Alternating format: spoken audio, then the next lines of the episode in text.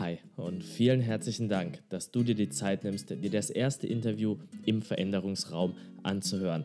Heute mit einem ganz besonderen Gast. Ich freue mich von Herzen, dass er da ist, Thierry Ball. Was heißt es dann, wenn Veränderungen zum Beispiel auf mich zukommen, wenn ich Veränderungen erlebe oder wenn wir über Veränderungen sprechen? Was ist dann das Wesentliche für mich, wenn ich mich dazu äußere, wenn ich das erlebe? Thierry Ball ist als systemischer Coach und Berater bundesweit mit seinem Selfman-Konzept erfolgreich. Seit über 20 Jahren liegt sein Schwerpunkt in der Wahrnehmung und Bewusstheit von Selbstverantwortung in der nachhaltigen Persönlichkeitsentwicklung und Führungskompetenz seiner Kunden. Neben Seminaren und Coachings bietet Thierry Ball auch zertifizierte, europaweit anerkannte Ausbildungen im Bereich Coaching, Führung und Persönlichkeitsentwicklung an. Drei dieser Ausbildungen durfte ich selber genießen und schon seit 14 Jahren, als ich das erste Mal mit diesem Thema in Berührung kam, sind wir Freunde. Und ich wünsche dir jetzt ganz, ganz viel Spaß von ganzem Herzen bei diesem Interview. Und ich glaube auch, dass Veränderung ganz viel damit zu tun hat, äh, wie ich mich entscheide, damit umzugehen. Ja, mit dem Thema. Ja. Das heißt also, wir sind permanent in einem Veränderungsprozess, dass es sich eigentlich gar nicht lohnt, sich darüber Gedanken zu machen, äh, ob das jetzt was Schönes oder was Aha. Schlimmes ist. Ja, ne? ja. Also Veränderung ist immer gut. Mhm. Das ist auch ein Satz, den gibt es ja auch. Ja? Den liest man überall, den hört man überall. Genau. Ähm, was heißt es jetzt in meiner Entscheidung, Veränderung zu erleben? Das ist ja die zentrale, essentielle Frage. Und deswegen verbinde ich so das eine mit dem anderen. Mhm. Und ich könnte mir vorstellen, dass es viele interessiert, mich ja auch. Mhm. Ähm, was ist dann die Essenz für dich? Mhm. Die Essenz für mich ist, dass ich eine Bewusstheit über mich bekomme, wie ich die Welt sehe, wie ich wahrnehme. Mhm. Ja? Und Veränderung oder unser Thema heute ist dann ein Teil davon. Also das heißt, wenn ich da zurückgehe auf das, Ursprüngli auf das Ursprüngliche, wie ich etwas erleben möchte für mich, erkenne ich die Verantwortlichkeit in mir. Das heißt also, ich bin für meine Wahrnehmung selbstverantwortlich und ich entscheide mich auch, wie ich Dinge sehen möchte. Mhm. Ja? Also nicht die Dinge, die auf mich zukommen, entscheiden, wie ich es erlebe, sondern meine Betrachtung darauf. Das heißt, wenn wir jetzt das Thema Verantwortung nehmen ja. oder das Thema Veränderung, was auch immer, dann ist immer das Entscheidende, wie sehe ich die Dinge, wie denke ich darüber, welche eigene Erfahrung lege ich daneben. Und das ist für mich das Essentielle, mir bewusst zu machen, dass ich entscheide oder ich entscheiden darf, was Veränderung für mich bedeutet. Also das heißt, wir reden praktisch über meine Art und Weise, wie ich mit Veränderung umgehe und nicht über die Veränderung dass erstmal etwas ist, wie es ist und was wir daraus machen, entscheiden wir in unserer subjektiven Wahrnehmung. Manche Veränderungen, das lässt sich ganz gut handeln und mhm. aber manche Themen nicht. Und jetzt ist die große Frage, was macht den Unterschied? Also wahrscheinlich in der Bewertung, in der eigenen Wahrnehmung, dass ein Thema, äh, wenn es da dich in eine Veränderung bringt, dass es leicht zu handeln ist, weil halt scheinbar das diese Thematik, was eine leichte Übung ist, ja, und jetzt geht es um Trennung oder um neuen Arbeitsplatz und jetzt plötzlich gebe ich dem jetzt eine größere Bedeutung und jetzt muss ich scheinbar anders reagieren. Ja. Die Essenz daraus ist, egal was im Außen kommt, meine Entscheidung zu mir, wie gehe ich damit um, ohne sie zu bewerten, also ohne ihr ein Gewicht zu geben, ja, ist praktisch die Veränderung, dass es morgen neue Kugelschreiber gibt, ja, genauso von Bedeutung wie, dass ich einen anderen Arbeitsplatz oder überhaupt keinen mehr habe. Ja, inhaltlich ist es ein Wahnsinn, ein Wahnsinn an Unterschied. Rein von der Struktur her, aber erstmal das Allergleiche. Es kommt eine Einladung, ein Impuls von außen, wo ich mir als allererstes die Frage stellen darf, was heißt es für mich? Und nicht, ich muss unterscheiden, ist es ein kleines oder ein großes Thema und beim Kleinen kriege ich es hin und beim Großen brauche ich jetzt Hilfe von außen. Also grundsätzlich immer wieder die Dinge nehmen und erstmal die Bedeutungsfrage für einen selber, ja, wie kriege ich jetzt diese, naja, diese Neutralität hin? Ja? Und das ist natürlich die große Herausforderung. ja? Spannend. Also im Grunde, ja. dass ich diese, Unters diese Unterscheidung nicht mehr machen brauche. Ja? Und ich weiß, dass sich das im Moment abstrakt oder theoretisch anhört, wenn ich mir meine eigenen kleinen und großen Themen anschaue, dann ähm, weiß ich von mir selber, dass ich es habe entscheiden können, dass das große Thema auch ein kleines sein kann. Das kann ich steuern. Ja? Es fühlt sich nur nicht in mir so an.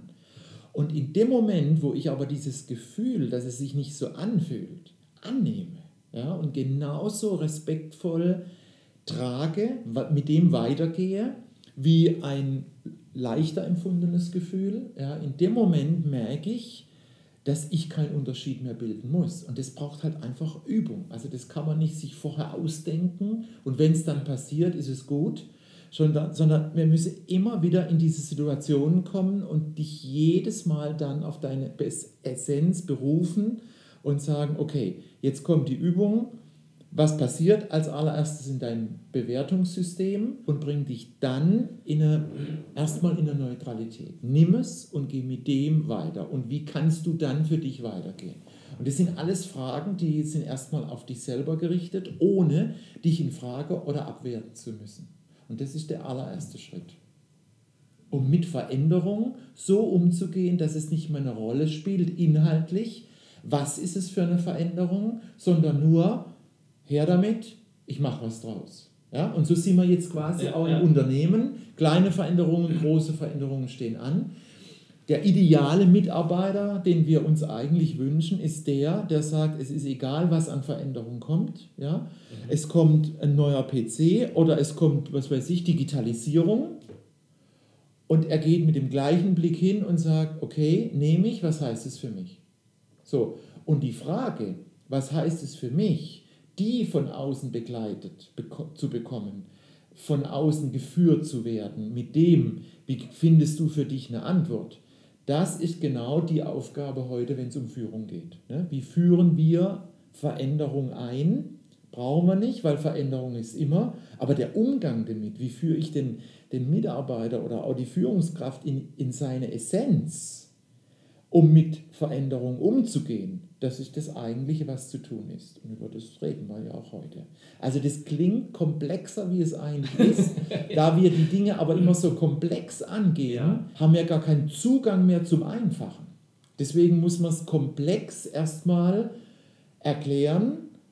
Wenn man aber genau hinhört, geht es um was ganz Simples, um was ganz Einfaches. Und das ist diese Essenz, die du vorhin beschrieben hast, genau. zu Beginn. Ja, bleib bei dir. Ja. ja. Und schau, was dann für dich gut ist, wenn du bei dir bist. Und da wir aber immer außer uns sind und sofort uns überlegen, was gibt es da draußen zu tun, kriegen wir über uns selber am wenigsten eine Idee. Und deswegen lernen wir über das im Außen so viele Ideen zu entwickeln. Und wenn uns die auch noch einfallen, dann sind wir scheinbar auch noch gut dabei. Aber wir berücksichtigen bei all dem nie uns selbst kommt jetzt irgendeiner und sagt, ja, wer bist denn du bei der ganzen Geschichte? Wird man groß angeguckt und die Frage wird dann nicht mehr verstanden. Weil, wie du sagst, der Zugang zu einem selber verloren gegangen ist. Obwohl der natürlich da ist, bin ja in mir drin. Ich bin ja in mir, ich bin ja bei mir erstmal. Ich gehe nur jedes Mal mit dem Impuls aus mir raus. Was glaubst du, woran das liegt? Wie mache ich es denn, dass ich diesen Zugang verliere, dass ich nicht mehr bei mir bin? Naja, das hat ja eine Entstehungsgeschichte, dass wir aus uns rausgucken und diesen Reiz, diesen Impuls im Außen ja erkennen. Das heißt also, wir kommen ja erstmal gar nicht auf die Idee, dass all das, was wir im Außen erkennen, was mit uns zu tun haben äh, muss. Ja? Weil wir ja im Außen den Impuls kriegen. Also ist der Impuls auch in irgendeiner Weise verantwortlich. Dass aber die Wahrnehmung im Außen ausschließlich was mit mir zu tun hat, weil ich beobachte es ja, das ist ja das, was wir nicht lernen. Ja?